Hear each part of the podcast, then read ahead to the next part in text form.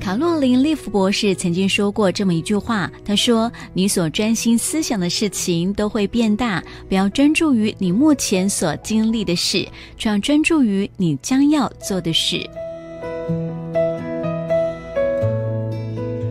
所以，默想上帝的话语，可以让我们的行动跟他的真理是一致的。有许多的方法可以让圣经贯穿我们的心灵，上帝的真理能够直接浇灌在我们的思绪上。这样一来，我们就会开始用不同的心态来看事情。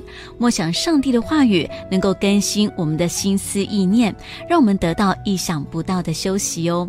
而且，灵修日记可以是我们每一天操练的一部分。如此一来，我们可以在读。读上帝的话语的时间当中，有更多的得着。如果不习惯深入或是详细的写作方式，灵修日记只需要简单的写下几行读经时所获得的洞见。还有很多写灵修日记的方法，我们可以写下自己的想法或者是祷告。有人甚至用艺术化来表达哦。总言之，写日记并没有对或是错的方法。这里有个简单的大纲，帮助你有个起头，就是选一节或是多节的经文来读，然后呢再读一遍，再把经文写下来，最后祈求上帝的启示，然后再把它写下来。用这样的方式来钻研经文之后，我们就能够在接下来的一整天当中细嚼消化上帝的话语。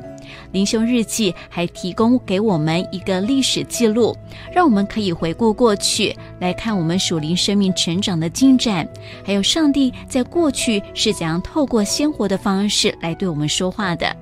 我们看事情就会越来越清晰哦，而且会对于如何应用上帝的话语，在我们的生活当中有新的观点，使我们从里到外得到恢复。随着我们的心思意念的更新，我们就会得到世界上任何的享乐都没有办法让我们得到的真正的休息哦。让我们一起来操练每天的 Q T 吧。